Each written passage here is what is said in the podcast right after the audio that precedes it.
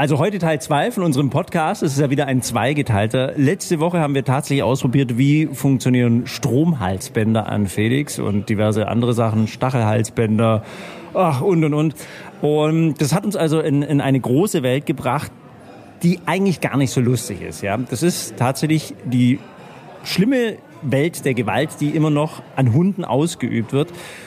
Und ich glaube, das Schlimme daran ist, an dieser, an dieser ganzen Gewalt, die immer noch stattfindet, dass sie ganz oft hinter dem Vorhang der vorgetäuschten Gewaltlosigkeit propagiert wird. Und damit eben zum aktuellen Hunde-Podcast. Kalte Schnauze. Der Hunde-Podcast bei Donau 3 FM. Und zu meinem Kumpel, Thorsten Behnle. Gerne mir vorgestellt hier. Ja, schon. Man muss dich ja immer vorstellen, ja? Ja. Weil äh, du bist ja in der Szene mittlerweile schon, schon eine ganze Weile drin. Und ich weiß, dass dir dieses Thema ganz besonders am Herzen liegt, weil genau oft das das Problem ist, dass Menschen, glaube ich, gar nicht merken, beziehungsweise denn immer noch ähm, falsch dargestellt wird, dass Gewalt an dem Hund ausgeübt wird und sie es nicht mal checken. Ich kann mich zum Beispiel früher auch noch erinnern, ja, wie ich Kind war, da hieß es von wegen, der Hund, das macht dem nichts aus, wenn man den mal irgendwie was ich in, in, in die Seite dappt oder, oder reinstupft oder sonst irgendwas. Bin selber auch Opfer von dieser ganzen Nummer, habe das auch in der Hundeschule miterlebt, die wir jetzt hier nicht näher benennen müssen. Aber das ist ja auch ein Ding, also da springt beim Thorsten regelmäßig das Rot in die Augen, regelrecht, ja, wenn es darum geht, von wegen Hundeschulen, die eigentlich propagieren, dass sie gewaltfrei trainieren, aber genau das Gegenteil ist der Fall. Thorsten, was sind so, so die üblichen Dinge, die Hundeschulen anbieten und wo es dann eigentlich ganz anders ist? Das ist jetzt wieder die Frage, die ich so liebe. Was, was bieten die Hundeschulen an, beziehungsweise äh, wie wird's verkauft? Ich habe ehrlich gesagt kein Problem damit, wenn die Leute unbedingt Gewalt anwenden wollen. Ich, ich persönlich finde es schade und man muss es mit seinem, mit seinem eigenen Gewissen ausmachen können und äh, es ist auch irgendwo so, ein- so ein ethischer Standpunkt. Ab wann wird's dann auch irgendwo Richtung Tierquälerei? Äh, was, was mich viel mehr stört, ist dann einfach dieses Runterspielen dieser Gewalt. Dass man dann einfach sagt, ah ja, so ein kleiner Ruck an der Leine, der schadet ja nichts. So, so wie man beim, bei der Kindererziehung, ja, bei Bagger, das hat auch noch keinem geschadet. Äh, Finde ich halt, finde ich halt traurig, aber richtig schlimm wird's halt, wenn man dann versucht, äh, seine Methoden nicht, nicht ehrlich zu, zu auszubreiten und zu sagen, hey, pass mal auf, ähm, ich habe jetzt nicht viel gelernt, ich weiß halt nicht viel, wie, wie man anders trainieren kann. Ich nehme halt, was weiß ich, bei Problematik gleich die Wasserflasche oder die Würgeleine oder das Stromhalsband, was man so alles nehmen kann. Wäre wenigstens fair. Man kann ja sagen, ich arbeite gerne mit einem Schreckreiz, der, der verängstigt meinen Hund oder ich arbeite gerne mit einem Schmerzreiz, der tut meinem Hund halt weh, weil ich bin der Meinung, das muss mein Hund so machen. Ich persönlich sage, dann haben die Kunden wenigstens die Wahl, zu sagen, okay, finde ich auch so, das sehe ich genauso und ich finde es toll. Oder aber nee, sorry, das, das finde ich scheiße, ich möchte mein, meinem Hund keine Schmerzen zufügen oder auch keine Angst einjagen. Darf ich das überhaupt als Hundeschule äh, Gewalt an Hunden anwenden? Ich dachte, da gibt es irgendeinen Paragraph. Ja, da gibt's den Paragraph 11 im Tierschutzgesetz. Es ist normalerweise verboten, allgemein ist es verboten. Es ist auch dem ähm, Hundehalter nicht erlaubt, Gewalt an seinem Hund auszuüben. Ach, das ist tatsächlich so, oder? Weil ich, ich hatte irgendwann mal so im Hinterkopf mal gehört, der Hund wäre wie Sachgegenstand und mit dem kann ich machen, was ich will. Rechtlich gesehen ist es wiederum ein Sachgegenstand, aber deswegen kann ich trotzdem nicht machen, was er will, weil äh, da greift dann wieder das Tierschutzgesetz. Ab dem Moment zählt er dann als Tier und die werden besonders geschützt, weil es dann doch ein Lebewesen ist. Es, er ist nur, soweit ich weiß, rechtlich gesehen vom Wert her ein Sachgegenstand, aber, aber nicht vom ethischen Wert her. Also da muss man dann ein bisschen aufpassen. Äh, dieser Sachgegenstand ist einfach, wenn es um äh, eine Wiedergutmachung geht. Das heißt, wenn irgendjemand deinen Hund jetzt vergiftet hat, dann muss er halt jetzt nicht irgendwo ins Gefängnis dafür zigtausend Jahre wegen Mord, sondern dann muss man halt diesen entstandenen Schaden wieder gut machen. Das wäre so dieser Wertgegenstand. Aber vom ethischen Punkt her ist es einfach ein Lebewesen, die besonders geschützt werden müssen. Da greift der Paragraph 11 und da werden den Trainern, also den gewerblich arbeitenden Trainern, man muss aufpassen, es gibt den Unterschied zwischen den Vereinsübungsleitern, die müssen nicht nach dem Paragraph 11 arbeiten und dann gibt's wieder den Dingens, wo ich als gewerblich arbeitender Trainer gegen Entgelt äh, arbeite. Also die, die Kunden anleite oder mit den Hunden sogar selber arbeite. Äh, da gibt's gewisse Vorgaben, wie darf ich arbeiten und wie darf ich nicht arbeiten. Und das ist auch aufgeschrieben im, in unserem äh, Elfer. Da steht dann drin, was erlaubt ist und was verboten ist. Das heißt also, wenn ich tatsächlich so einen Trainer vor mir habe, was wäre die richtige Frage, um festzustellen, ob der jetzt gesetzlich handeln muss oder nicht? äh, die Frage ist, wie, wie legt er das dann aus? Äh, Weil du jetzt ja gerade so einen Vereinstrainer angesprochen hast. Also was ist da die, die Frage, die man einem Trainer stellen muss, um herauszufinden, ob der nach diesem Vereinsding handelt oder nach einem richtig gewerblich anerkannten? Gut, ich meine, du, du magst ja, wenn ich Vereinstrainer bin, dann bin ich in einem Verein sozusagen angestellt. Äh, das heißt, dann muss ich Mitglied in diesem Verein werden oder über diesen Verein eine Zehnerkarte oder sonst was kaufen. Das Geld fließt an den Verein und nicht an den Trainer. Ab dem Moment, wenn das Geld an den Trainer fließt, dann arbeitet er gegen Entgelt und dementsprechend müsste er dann auch den Paragraph 11 besitzen. Okay. Aber als Vereinstrainer muss es nicht. Nein, muss er nicht. Äh, das ist noch so der Punkt. Auf der einen Seite verstehe ich es, weil der Paragraph 11, da ist dann wieder eine Prüfung angehängt und das kostet einen Haufen Geld. Und wenn jetzt die Vereine ähm, hergehen und sagen, hey, pass mal auf, wir stellen jetzt auch lauter Elfertrainer und die machen dann am besten noch eine Hundetrainerausbildung für 4.000, 5.000, 6.000 Euro plus dann die Prüfung von, äh, vom Veterinärsamt oder vom Landratsamt, dann wird's halt richtig teuer und das kann der Verein einfach nachher finanziell nicht stemmen. Also wäre eine gute Frage zu stellen, trainierst du äh, nach dem Elfer-Paragraph? Nee, also im Endeffekt frag, macht es dann schon einfach Sinn, erklär mir mal deine Trainingsmethoden. Wie, wie trainierst du denn ganz einfach? Und dann muss ja der Trainer raus. Und wenn der dann sagt, so, pass mal auf, ich trainiere äh, über einen ein, äh, Leinenruck, dann weiß ich, hm, okay, der ist dann schon ein bisschen knackiger bei, bei gewissen Sachen. Wenn der dann sagt, oh, ich habe gewisse Hilfsmittel, die zeige ich dir vielleicht auch erst nach der zweiten oder dritten Stunde. Dann sollte man sich so Gedanken machen, bin ich jetzt auf der richtigen Spur oder nicht. Wobei, wie gesagt, äh, ich möchte es jetzt keinem verbieten. Man kann es ja auch machen. Es ist nur wirklich halt schade. Man, man, man kauft sich doch keinen Hund, um dann nachher irgendwo seine Machtgefühle zu befriedigen oder sonst irgendeinen Scheiß, äh, um den dann zu unterdrücken und dass man dann seine Dominanztheorien irgendwo ausleben kann und was weiß ich nicht alles. Okay, ähm, aber das große Problem ist ja, dass ganz oft, glaube ich, ähm, habe ich ja selber auch schon erlebt, Hundeschulen einem ein gewaltfreies Training anbieten und versprechen und wie man dann vielleicht erst im Nachhinein feststellt, das war gar nicht gewaltfrei. Ich möchte mal das Beispiel äh, von der Hundeschule geben. Das bei meinem Hund, bei der Morangi auch tatsächlich angewandt wurde, das war diese sogenannte, ähm, diese Nierenleinenwickeltechnik. Also, dass man, dass man die Nierenquetsche, so nennt sich es, glaube ich, ja, genau. Da wird also die Leine um den, den Bauch hinten rumgewickelt, ja, und also wie so ein, ein Würgehalsband um die Niere rum, wenn man so möchte. Und wenn der Hund dann zieht, zieht es zusammen und das drückt den Bauch zusammen. Wurde mir damals eben als, ja, das wäre nicht so schlimm, das würde dem Hund nur signalisieren, ah, jetzt muss ich stoppen. Ist aber nicht so der Fall, ne? Äh, erinnerst du dich noch an die letzte Sendung? Ja, ja, da haben wir es ja ausprobiert. Ich möchte es ja nur noch mal betonen. Nicht noch mal ausprobieren. Also ich habe das dann selber mal, ich bin mit meiner Tochter, meine Tochter war damals 14, ich habe das auch gezeigt bekommen von einem Ausbildungsinstitut, diese Technik. Und ich habe das meiner Tochter gezeigt und hat gesagt, na, was hältst du denn davon? Und die hat mit 14 gesagt, Papa, das ist doch scheiße, das tut doch weh. Und ich habe es an dem Hund gezeigt, nicht an meiner Tochter, wollte ich dazu sagen. Äh, und daran merkt man doch mal, also normalerweise springt einem das ja an. Das nächste ist, warum soll der Hund dann, wenn es nichts ausmacht oder wenn es nicht wehtut, warum soll der dann schlagartig sein Verhalten ändern? Das große Problem ist halt, der Markt ist sehr, sehr, sehr eng. Das heißt, äh, als Hundeschule, wenn du irgendwo bestehen willst, du musst ja ein bestimmtes äh, Mindestmaß an Geld verdienen, sonst ist der Staat unglücklich mit dir und sagt, du rutschst jetzt ab in Hartz IV oder sonst irgend sowas. Äh, das heißt, du musst erstmal Leistung bringen und dementsprechend musst du Kunden haben. Und viele Kunden sind ja mittlerweile schon so aufgeklärt, dass die sagen, nee, ich möchte meinem Hund nicht wehtun. Also schießen diese gewaltfrei arbeitenden Hundeschulen wie Pilze aus dem Boden. Aber man lernt natürlich auch andere Methoden und man möchte ja dann auch schnell mit seinem Können glänzen als Hundeschule oder vielleicht möchte man auch weniger Geld in Fortbildung investieren oder man investiert in die falschen Fortbildungen. Ich meine, da gibt es ja genügend Wege. dann gibt's da einfach diese Methoden, die gibt es und die funktionieren auch, muss man dazu sagen, wenn man ganz viele Regeln dazu beachtet, funktioniert auch Schmerz, gar kein Thema. Auch Schreck funktioniert. Äh, es ist nur einfach nicht schön für den, der das lernen soll, das so zu lernen und oftmals wird halt ganz viel falsch gemacht. Und leider auch von den Hundeschulen falsch erklärt, weil man müsste ja sonst eigentlich auch mit offenen Karten spielen.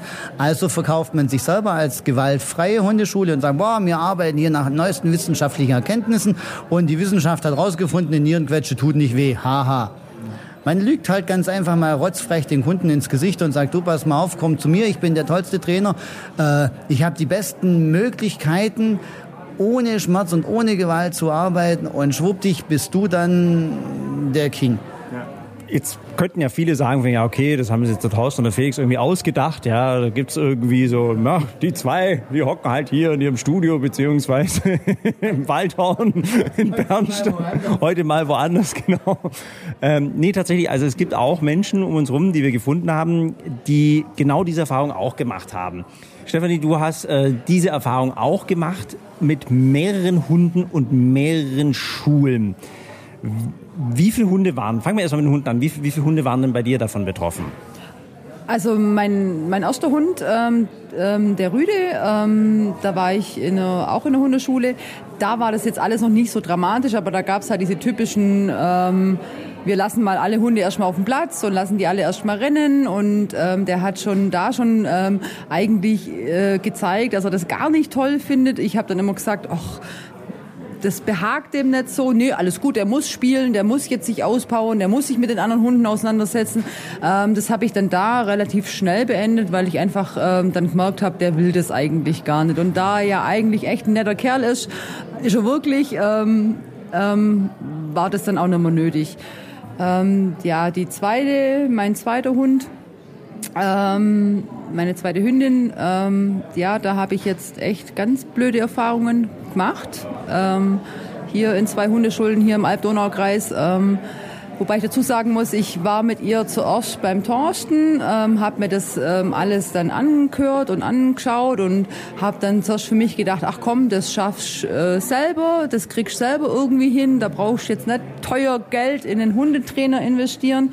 Ähm, haben das dann ähm, erst, oder habe das erst mal selber probiert. Das ist dann eigentlich nur noch schlimmer geworden. Und dann war ich so in der Situation, hm, was machst du jetzt? Ja gut, recherchiert ähm, übers Internet. Ähm, da viel dann auch über die zwei Hundeschulen dann gelesen und dachte, komm, gehst da hin. Ähm, ja, und dann war die erste Hundeschule dann so, wie du auch beschrieben hast. Ähm, der erste Termin war jetzt eigentlich nicht so, wie es beim Torschen gelaufen ist, so zwei Stunden lang reden, Anamnese machen, schauen, gucken, sondern gleich mal, okay, die hat ein Problem. Ähm, ist aber auch nie geguckt worden, was für ein Problem sie hat, ob sie jetzt eine Sozialressource hat, ob sie eine Futterressource hat oder sonstige Geschichten. Ähm, also im Prinzip ähm, ist dann eben gleich sofort die Nierenquetsche ran. Also ähm, sie hat ein Problem mit Menschen gehabt, das hat sie jetzt nicht mehr. Ähm, und ähm, dann sind wir da einen entfernten Weg gefahren, ausgestiegen. Der Hund hat die Leine, ich habe die dann sogar noch kaufen müssen. äh, ja, ich hatte, ich hatte schon, ich habe schon Schleppleinen, aber halt nicht so kurze und nicht so für den Zweck geeignete gehabt. Ähm, dann hat's ge dann hat's geheißen, ähm, ja, du kannst die, wir haben Schleppleinen da, du kannst die dann haben und ja, und dann war die erste Stunde praktisch gleich mal Nierenquetsche. Okay, und das wurde aber dir auch tatsächlich eigentlich als gewaltfrei angeboten. Was haben die damals gesagt dass, zu, dieser, zu dieser Nierenquetsche, also dieser, dieser Wickeltechnik um den Bauch rum? Also im Prinzip ja, dass halt, wenn ein Reiz kommt, dann wird sie halt hinten kurz, wird halt hinten zusammengezogen und sie lernt dann praktisch dabei, dass sie das nicht mehr zu tun hat, davor zu gehen. Okay. Ja, ich hab's dann, ich hab dann in dem, ja, irgendwann kommst du halt mal in so einen Verzweiflungsmodus rein, dass du dann ähm, zwar im ersten Moment äh, habe ich gedacht, hm, es fühlt sich nicht richtig an, aber man hat mir dann erst in beiden Hundenschulen prophezeit, wenn ich gewaltfrei oder nicht nicht mal gewaltfrei, nee, das haben das Wort haben sie gar nicht in den Mund genommen, sondern wenn ich ähm, ich kann normal arbeiten, ja, mit ähm, viel Kommandos und so und dann wird es aber ewig dauern und dann habe ich gedacht, oh nee, gut, okay, ich möchte jetzt noch zwei, drei Jahre mit diesem Hund so durch die Gegend laufen. Ähm, wir hatten zu dem Zeitpunkt schon ein Jahr mit äh, alleine laufen und da laufen, wo nichts ist und habe gedacht, ja gut, okay, komm, wenn das in einem Jahr zu schaffen ist, dann ähm, machen wir das. Ja, das war dann die Stunde eins. Stunde zwei war dann, ähm, hat man sie dann angebunden an den ähm, Straßenmasten, Schildermasten, keine Ahnung. Ähm, ich musste dann circa 15 Meter von ihr wegstehen und dann ist sie mit Schläuchen bearbeitet worden, sobald ein Reiz kam. Moment mal, also man hat den Hund dir weggenommen, an den Mast angebunden und dann mit Schläuchen beworfen. Genau, also da kamen, da kamen dann, wie gesagt, Fahrradfahrer, auch Spaziergänger und so. Und, Darf ich auch mal? Ja, Hat, man, hat mir dir dann wenigstens irgendwo vernünftig erklärt, was man macht, warum man es macht und was es bezwecken soll und was dein Hund da dabei lernt? Also es sollte so eine Art mit diesen Schläuchen so eine Art Abbruchsignal werden, dass praktisch, wenn der Reiz kommt, dass ich hätte praktisch dann mit diesen, oder ich bin dann mit diesen Schläuchen zwei Wochen durch die Gegend gelaufen und sobald praktisch mir jemand entgegenkam und sie vorgeschossen ist, hätte ich dann vor ihr diesen Schlauch hinknallen sollen. Das Schlauchknallen an sich wäre jetzt vielleicht gar nicht so das ja, das Dramatische, aber das Dramatische für mich im Nachhinein war jetzt, wo ich auch sagen muss, da harte ich ganz, ganz arg noch immer mit mir, war, dass ich wegstehen musste von ihr und sie wollte zu mir, die hat, die hat geheult, die, ich habe gesehen, die hat Panik in den Augen gehabt.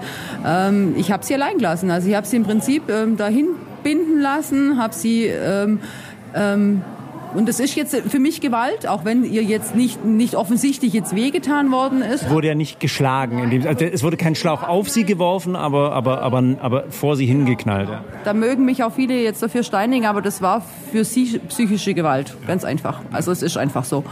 Ähm, und dann war die zweite Stunde rum und dann kam die Frage, ja, was machen wir jetzt mit ihr? Und dann haben wir mir gedacht, so Schluss jetzt, jetzt hier ist Schluss. Also ähm, ich habe dann äh, gesagt, ähm, nee, mag jetzt nicht mehr. Also es ist nicht die Arbeit. Äh, nicht so will ich mit meinem Hund nicht arbeiten, ähm, weil ich möchte einfach so mit ihr arbeiten und sie so trainieren, dass ich hoffentlich ähm, oder ich werde, sagen wir nicht hoffentlich, ich weiß, dass wir es schaffen werden, einen Hund haben kann, äh, auf die ich mich zumindest ein Stück weit verlassen kann und die mir vertraut und die sagt, okay, du bist da, du führst mich da durch, alles ist gut. Ja, Hundeschule Nummer zwei war jetzt nicht ganz so dramatisch. Ähm, da war jetzt nicht solche Dinge, ähm, aber da hat man halt im Freilauf ähm, halt so einen souveränen Rüden auf sie draufgelassen. Sie musste freilaufen und ähm, wenn sie dann nach hinten gegangen ist und den weghaben wollte, ja, ähm, dann ähm, hat der halt mal geschwind ihr in Hundesprache gezeigt, dass sie das nicht zu tun hat. Und äh, das hat ganz, ganz viel kaputt gemacht. Also ganz, ganz viel. Das, wollte ich gerade sagen. Es, es hört sich ja nicht so nicht nur so an, dass, dass der Hund darunter gelitten hat, sondern du ja auch insbesondere, oder? Fühlst du dich jetzt im Nachhinein auch von denen so, also verarscht? Das ist fast schon zu wenig gesagt, aber das ist ja auch, man hat ja auch eine gewisse Art, auch dir ja Gewalt da angetan, oder? Ähm, ja, also jetzt im Nachhinein, ähm, ja, also ganz definitiv. Also ich harte eigentlich, jetzt ist jetzt fast schon zwei Jahre her, anderthalb, zwei Jahre, ich harte immer noch mit mir, dass ich ihr das überhaupt angetan habe, ja. Ähm, und wie gesagt, das Problem ist bei ihr ist ganz, ganz arg schlimm dann geworden. Wir arbeiten jetzt, also jetzt bin ich wieder beim Torsten, bin dann letztendlich wieder beim Torsten gelandet. Ähm, wir mussten wieder komplett bei Null anfangen, mussten ganz viele Kommandos wieder neu aufbauen. Ich musste erstmal ganz viel alleine arbeiten. Also wir haben zwar in der Schule, Hundeschule, eine Rambo-Gruppe angefangen, haben aber dann, Torsten hat dann gesagt, das hat so jetzt erstmal keinen Wert. Äh, wir mussten erstmal wieder Vertrauen aufbauen. Ich habe viele Spaziergänge mit ihr gemacht. Wir haben Ruheübungen gemacht. Wir haben zu zweit Spaß gehabt. Also ähm, ganz viel wieder, dass sie lernt, wieder auf mich zu achten und auch mir zu vertrauen. Das Vertrauen ist aber immer noch nicht da. Also das ist, ähm, also daran werden wir noch ein ganz schönes Stück weit noch ganz viel arbeiten müssen. Draußen ist es tatsächlich so, dass da Hunde auch wirklich länger drunter leiden, dass sie da einen psychischen Schaden davon tragen? Ich meine, das sind doch Hunde. Ja, es sind Hunde und genau deswegen tragen auch die psychische Schäden mit davon. Also da kann, kann auch alles passieren. Wie gesagt, ähm, vom Grundsatz her ist es so, Strafe kann funktionieren, wenn man es richtig macht, aber das, was man da jetzt so gehört hat, war es halt noch nicht mal richtig gemacht, sondern eher etwas dilettantisch angewendet. Ähm, Gibt es deutlich bessere Methoden und auch vom, vom Timing her und sonst was war es jetzt eher fragwürdig was, was da jetzt versucht wurde zu machen und dass sowas dann ganz schnell nach hinten losgehen kann, das ist klar. Äh, und da kann wirklich alles passieren. Das heißt, was normal ist, gerade wenn, wenn der Hund sich dann entweder vom Alter bestraft fühlt, wird es gegen Halter gehen. Oder aber wenn der Hund sich vom Halter im Stich gelassen fühlt, wird auch das dann irgendwo einen Vertrauensabbruch dar darstellen. Es kann aber auch ganz andere Blüten treiben, dass, dass der Hund dann irgendwann einmal das mit Aggressivität beantwortet. Ich habe einen Fall selber jetzt äh, bei mir ins Training gekriegt. Da geht es um eine Menschenaggression. Das heißt, der Hund ist ein Ressourcensicherer, der passt auf seine Sachen auf, die er meint, die ihm gehören. Und da hat man dann halt versucht, mit der Wasserflasche dagegen zu arbeiten. Und ja. Was heißt mit der Wasserflasche? Äh, ab dem Moment, wenn der Hund ein vermeintlich aus Menschensicht falsches Verhalten zeigt, kriegt er halt dann die Quittung, indem man ihn einfach mit Wasser anspritzt. Ab und zu mal Martin Rütter schauen, da sieht man das dann des Häufigeren. Okay. Ähm, noch einen zweiten Fall haben wir ja auch noch sitzen. Das ist äh, die Manu. Und die Manu, bei dir war es jetzt anders. Du hattest keinen äh, Elfer-Hundetrainer, wie wir gelernt haben, sondern du warst in einem Verein. Was für Methoden wurden da denn angewandt? Du hast auch deinen eigenen Hund damit gebracht, oder? Genau, mein eigener Hund. Also ich muss sagen, ich habe meinen Hund jetzt seit vier Jahren und bin in der fünften Hundeschule und das ist das erste Training, wo man sagen kann, ähm, die tatsächlich gewaltfrei arbeitet. Also ich habe auch schon so ziemlich alles durch mit meinem Hund. Ähm, ja, ein, also ich war bei einer Hüte-Hund-Spezialistin und in der ersten Stunde wurde mir dann gleich die Leine abgenommen, mir proaktiv schon mal zeigt, wie man Leinenruck macht. Leinenruck heißt also, an, an der Leine wird dann so, so ruckartig gezogen, dass es den, den Hund so wegreißt, oder? Genau, also der Hund zieht an der Leine, dann wird die Leine erstmal gelockert, damit man auch wirklich schön Zug aufbauen kann und richtig schön rucken kann. Wie nochmal, Thorsten? Man nennt es gerne Leinenimpuls, dann hört sich das nicht mehr so böse an. Ein Leinenimpuls tut ja nicht weh, ein Leinenruck ist was Böses. Unglaublich. Also fünf Hundeschulen, dann wie ging es weiter? Also nachdem mein Hund dann Angst vor Halsbändern, Leinen vor mir gehabt hat, also das ging dann wirklich, dass wir ein paar Tage nicht mehr raus konnten, weil er wirklich Angst gekriegt hat. Wir hatten den ja auch noch nicht so lange. Ähm, habe ich mir natürlich eine andere Hundeschule gesucht. Die ähm, war dann auch nicht so freundlich. Also die Frau war persönlich nicht so toll und auch den Umgang mit den Hunden. Also ich habe nur zugeschaut ohne meinen Hund, wo ich dann auch schon gesagt habe, hm, nee, machen wir nicht. Dann bin ich in einem Verein gelandet, ja, ähm, wo mir dann täglich aufs Brot geschmiert wurde, dass ich viel zu nett zu meinem Hund bin. Ich soll den mal gescheit unterwerfen, dann folgt der mir schon und soll den mal auf den Rücken schmeißen. Und ich wollte fragen, wie sieht so eine Unterwerfung aus? Ja, man, man wirft den Hund um, treten auf den Rücken, ähm, hält ihn da fest, keine Ahnung. Also ich habe mich wirklich immer dagegen gesträubt, ähm, bin aber wirklich jedes Mal auch total ähm, verarscht worden sozusagen von denen, wie ich so nett zu meinem Hund sein kann und ich soll dem mal ordentlich zeigen, wo es lang geht, dann wäre das alles besser. Und ähm, ich habe mich halt dagegen gewehrt, weil ich wusste, ich habe einen sensiblen Hund, der hat mich nach der Leinenruckaktion drei Tage nicht mehr angeschaut. Das wollte ich eigentlich für uns nicht mehr. Echt, oder? War drei Tage, wie, wie, wie hat er das gezeigt? Also sobald ich in die Nähe von ihm kam, ist er aufgestanden, ist weglaufen. Also direkt vor mir weglaufen. Geschweige denn, wenn man dann irgendwas in der Hand hatte, dann ist er geflüchtet. Genau. Und eines Tages wollte dann halt der Leiter da von dem Verein nach meinem Hund langen und dann musste ich da halt leider weggehen. Also, das heißt, der wollte nach deinem Hund lang, der wollte ihn schlagen oder was? Der wollte ihn schlagen, ja. Also der hat halt einen anderen Hund anbellt und dann kam er mit irgendwas in der Hand, keine Ahnung, und wollte auf meinen Hund losgehen, weil es ich ja nicht gemacht habe. Und dann... Ähm, also wir reden hier immer noch von 2016, 17, 18, 19 wahrscheinlich, oder? Ja, ja leider. Ja, dann bin ich, äh, habe ich mir lang was anderes gesucht, bin dann wirklich auch 40 Kilometer weit gefahren in eine Hundeschule, die wirklich einen großen Namen hat und da dann mit Wasserflaschen gearbeitet wurde. Also auch dieses Anspritzen oder? Genau, ja. Und wie gesagt, ich wusste ja, wie mein Hund auf solche Sachen reagiert. Hab, konnte ich dann halt auch nicht mehr machen. Also es ist ziemlich schwer, da irgendwas Ordentliches zu finden, muss man sagen. Habe jetzt wieder einen vermeintlich Hütehund-Profi entdeckt, der dann mir gesagt hat, ja wie, du gehst auf deinen Hund ein. Das kann doch nicht sein, wenn der nicht will, dann hat er das zu tun und dann das ist aber, glaube ich, ein oft gehörter Satz. Also dieses von wegen, wenn der Hund nicht will, der muss aber so tun, wie ich will. Und damit, was ich auch mal ganz oft höre, von wegen, wenn der Hund Angst hat, ist das ja gut. Thorsten, oder? Das ist doch toll, wenn so ein Hund Angst vor einem hat, hat er doch gleichzeitig Respekt, dann folgt er doch und dann weiß er doch, wenn er Angst vor mir hat, dann, dann muss, er, muss er gehorchen. Genau, ich bin das Alpha-Tier. Oder? Ja klar, ich meine, der Alpha ist immer der Stärkste. Danke, ja. nee, aber also, das, wird, das, das wird doch jetzt so vermeintlich propagiert und als, als toll empfunden. Das Problem ist, diese, diese Gerüchte gibt's ganz lange und äh, die halten sich auch noch hartnäckig. Man hat früher Beobachtungen an, an gefangenen Wölfen gemacht, wo die sich dann untereinander kloppt haben und irgendwann hat der Stärkste halt gewonnen und dann hieß es, ah, guck mal, der Alpha setzt sich also mit Gewalt durch.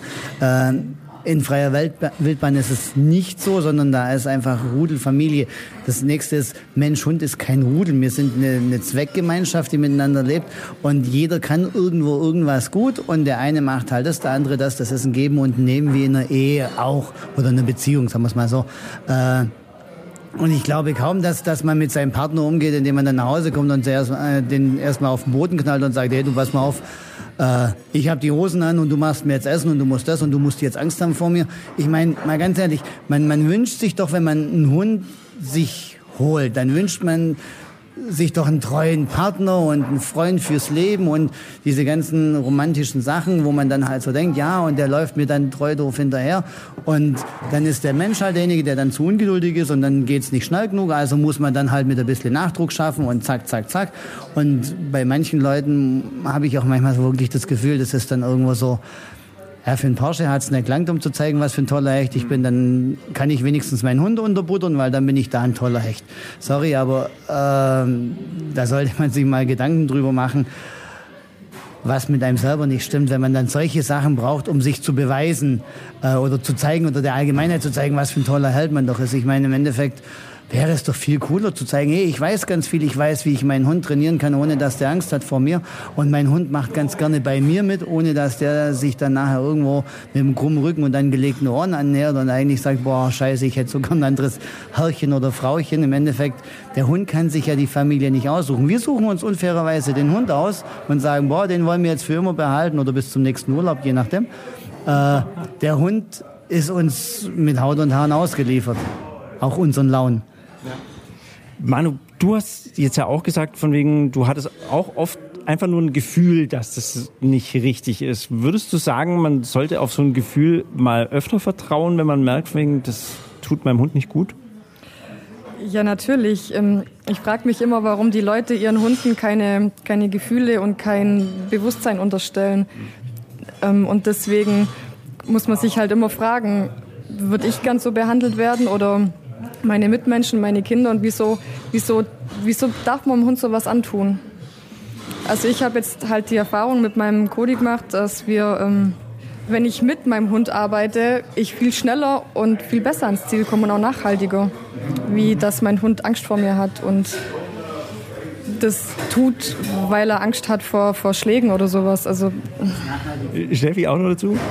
Also genau das eigentlich, was Manu jetzt auch gesagt hat, die Aussagen schaut, also man soll, oder schaut genau hin, wenn ihr zu einem Hundetrainer geht, ähm, seid ein bisschen wachsam, ähm, wenn es um Leinenruck geht, um, um den Hund nach oben ziehen mit der Leine oder wenn der Trainer sagt, er nimmt den Hund mal mit und er kriegt ihn zwei Stunden später wieder, würde ich mittlerweile, würde ich nicht, nicht, nie mehr jetzt machen. Einfach ein bisschen wachsamer sein und mal wirklich ähm, dran denken, dass es ein Lebewesen ist und ähm, dass auch die Hunde diese Sachen, was sie zum Teil an den Tag legen, jetzt nicht aus purer Aggressivität oder weil sie einfach Bock drauf haben, das zu machen, sondern versucht einfach einen Trainer zu finden, der einfach, wie gesagt, wie Manu sagt, nachhaltig arbeitet, dass ich einfach den Erfolg nachhaltig habe und es auf lange Zeit habe. Das wollte ich noch anmerken. Und Thorsten wollte auch noch dazu was sagen. Jetzt habe ich es vergessen. Nein.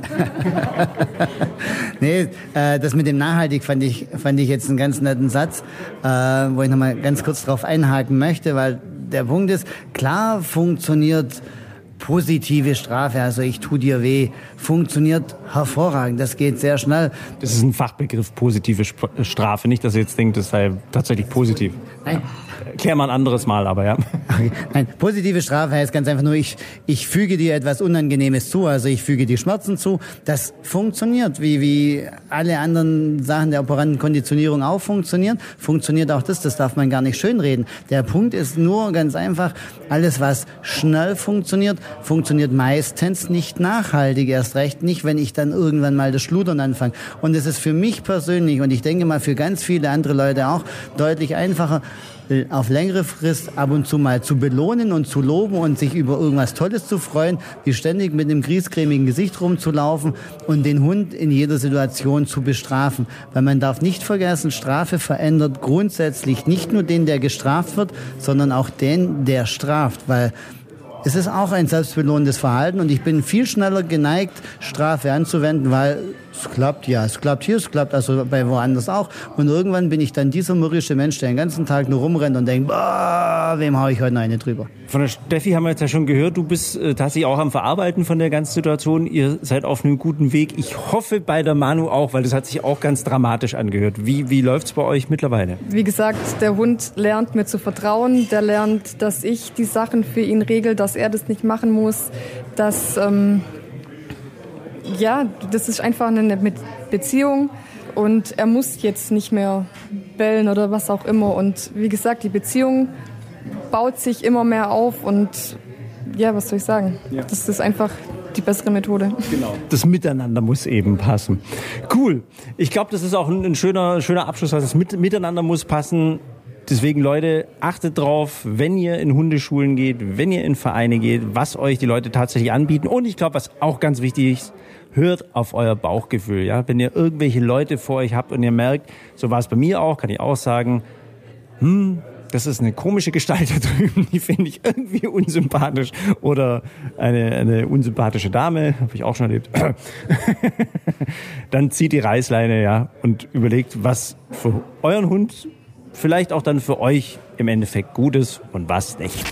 Kalte Schnauze, der Hunde-Podcast bei Donau 3 FM.